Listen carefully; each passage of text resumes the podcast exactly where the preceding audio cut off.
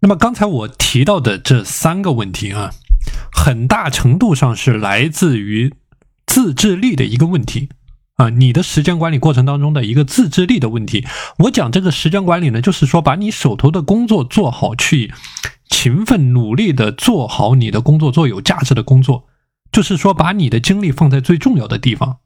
输出最大的结果，包括我们讲到的二八法则啊，包括你要聚焦你的时间管理百分之二十金字塔塔尖的事情，包括我们讲到的日拱一卒、水滴石穿，讲的都是这样的一个概念：如何去系统的、有针对性的提升你的自我管理的能力。那么，像昨天的学员呢出现的问题啊，就是说在两种不同的情绪之间来回的拉扯，比如说这个。情绪状态好的时候呢，处在斗志昂扬的一种阶段啊。那么，在这种情绪不好的时候，或者说受到了外界的干扰，自己的饮食管控没有做好，那么自己要买什么样的东西，然后这个这个就这个思绪就不知道到哪里去了，那么就处在一种这种躺平的一种阶段了。就说整个人呢是在这两种不同的精神状态之间来回的切换，来回的拉扯的啊。所以说。我之前讲过一个重要的核心的概念，你的整个自律的过程呢，它是一种平稳平静的马拉松的过程，而不是说短跑爆发冲刺，这个不是我们要的。你的时间管理一定是一个一个平稳的、一个心如止水的、一个持续改进的一个水滴石穿、坚持去工作的一个过程啊。所以今天重点我要谈到的一个话题，就是针对你的自我管理能力的薄弱。那么你可以从哪些方面去切入，去进行改善和优化？那么首先我要谈到的第一个阶段啊，第一个阶段叫做你的整个人的一个自律微习惯打造的线索行为和奖励的概念啊。那么这个概念呢是一个非常重要的概念。我在之前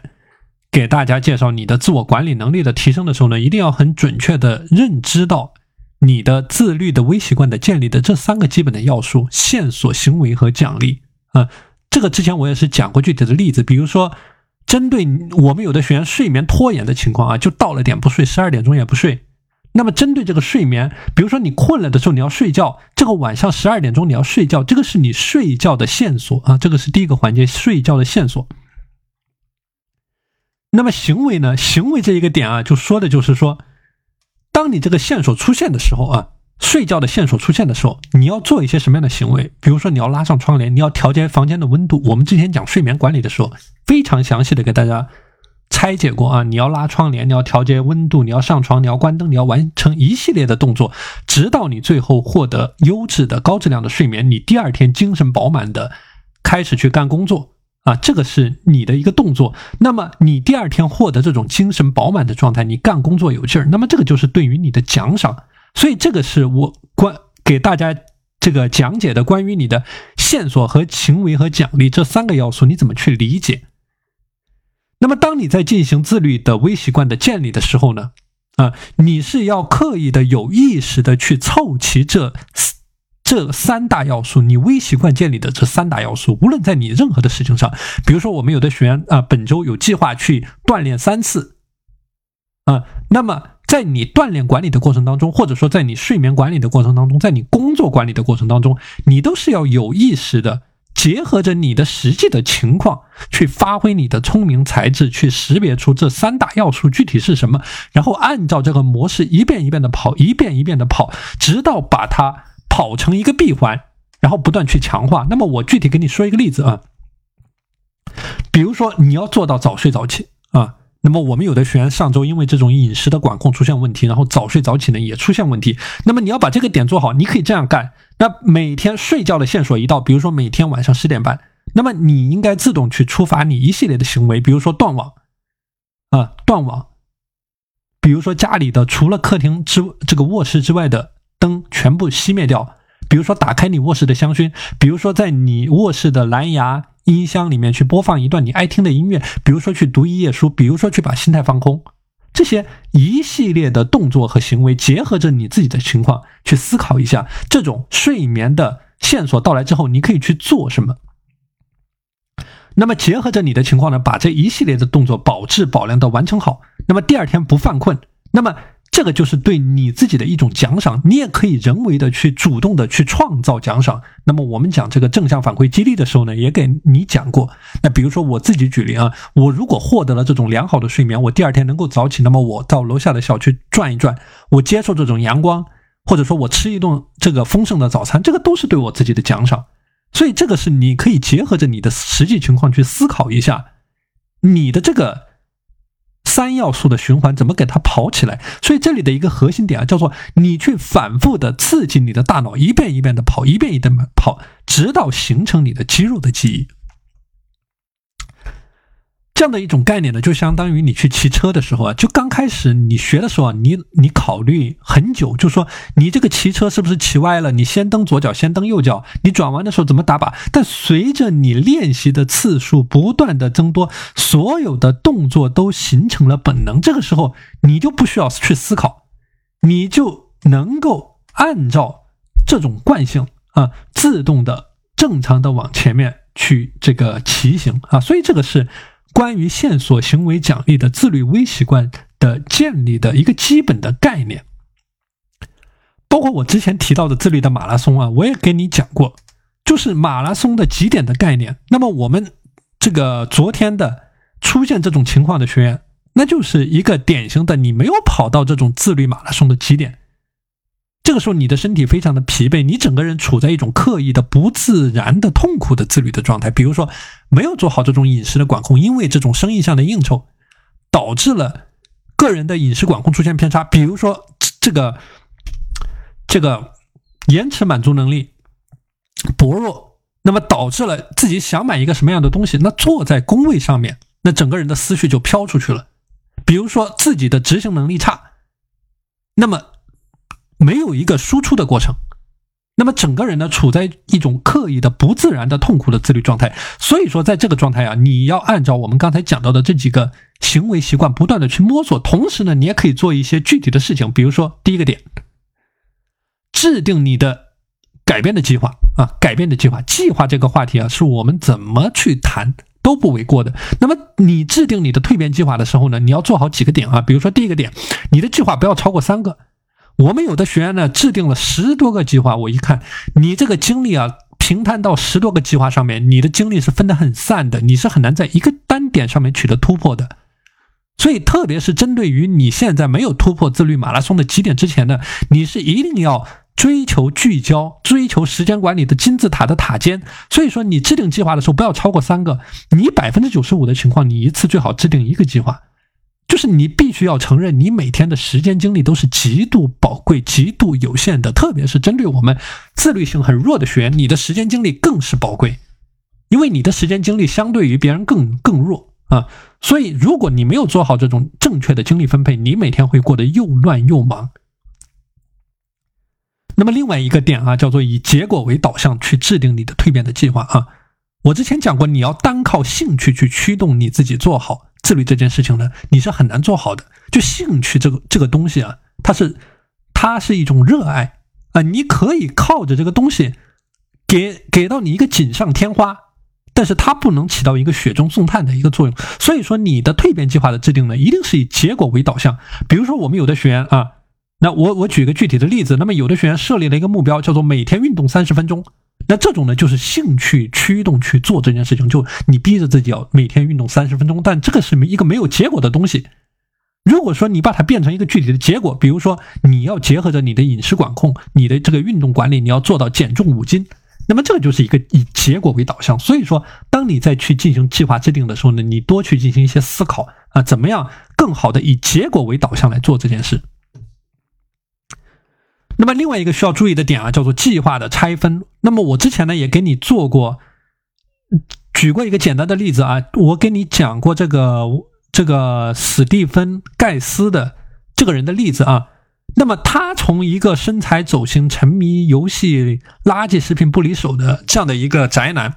那么到了最后，他成为一个年入百万、粉丝千万的啊这样的一个人。他完成他的逆袭，他其实只用了一招，就是在他一二年的年底的时候的一个俯卧撑啊。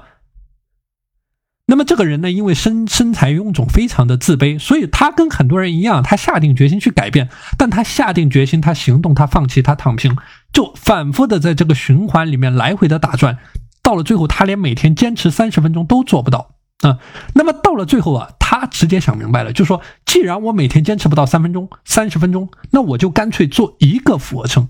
啊，一个俯卧撑，就这一个俯卧撑，这个目标啊太小了，小到根本不可能失败，不会给他的心理造成任何的负担，所以他坚持做这件事情呢，非常的容易，而且到最后就真的坚持下来了，而且就硬是用他每天的坚持呢，把这件事情形成了一个他的固定的习惯，并且打造了巨大的影响力啊，所以这样的一个。概念就是我给你讲到的，当你有这种以结果为导向的计划的时候呢，你要对它进行一些有针对性的拆分，把它降低到一个不可能失败的难度，然后顺利的切入开始执行。那么另外一个很重要的话题啊，叫做学会和欲望和解。那么昨天的这些问题、这些情况呢，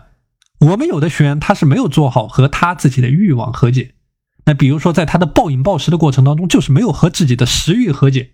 那比如说，我们有的学员出现这种情绪的拉扯反复，就是没有和自己的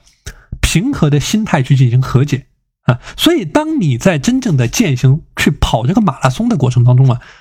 啊，如果说真的出现了非常强的这种欲望啊或者想法的时候，那不要刻意的这个。去压制自己，或者说去压抑自己。相反呢，像我们之前讲到的，在类似于你情绪管理的过程当中啊，有这样的一个宣泄的渠道啊。如果你真的想去吃，就去吃，但是不要去暴饮暴食。就是你要确保你的整个阶段的自律是处在一种螺旋上升的阶段。就你要认识到这样的一种事情呢，它一定会有一个反复，它一定会出现反复的。但是你也要认识到，用这种顺应人性、顺势而为的方式。去切入去执行，就是说你要找到内耗最低的这个点啊，内耗最低的这个点啊，所以这个你要结合着你的实际情况呢去进行一些思考和反思。那另外一个话题啊，是我之前讲过的深呼吸的概念，这个特别是针对于情绪管理方面出现问题的，一定要把这一个技巧给用好啊。那么昨天出现的这个问题，那么也是一种情绪上的拉扯。所以说，当你出现这种无法自律的情况，当你出现了你没有办法和你自己的欲望和解的时候呢，你在面对这种重大选择之前，那么你可以先停下来问自己一个问题，就是说这件事情是不是我非做不可？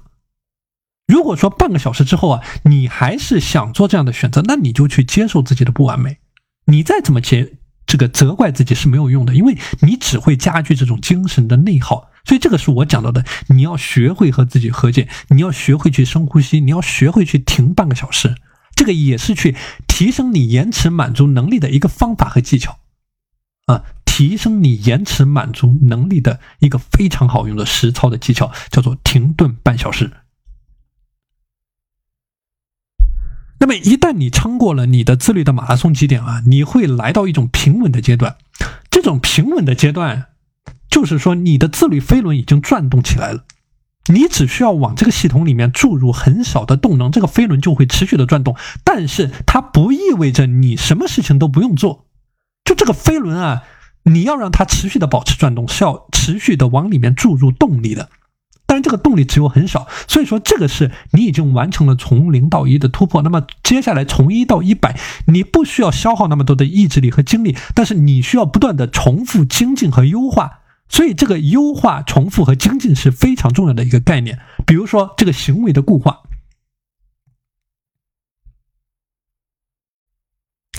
那么，这个行为的固化，就是说，在你的某一个阶段去反复的强化、加固你的行为。比如说，在固定的时间、固定的地点，到点就去做，就像你每天起床、洗脸、刷牙、穿衣服一样自然。就是一旦你发现你真正的养成了这种好的饮食的习惯，你的锻炼的习惯，这个时候啊，真的就是跟你每天的起床、洗脸、刷牙、穿衣服一样。这个是我自己的一种亲身的感受。因为一旦你形成了这种平稳的自律的状态，你只需要往这个体系里面注入很小的动能，你保持同样的生活的节律、同样的生活的习惯。这个时候你很容易坚持，你很容易把它真正的固化成你的生活的习惯啊。这个非常重要的一个环节叫做你的行为的固化。那么另外一个话题啊，就说你的持续优化的过程啊，持续优化的过程，一个好的时间管理啊，好的自律的过程，不是说你单单的形成了习惯，就把这件事情给做的特别好了。相反，你形成了习惯之后呢，你还是要持续的优化，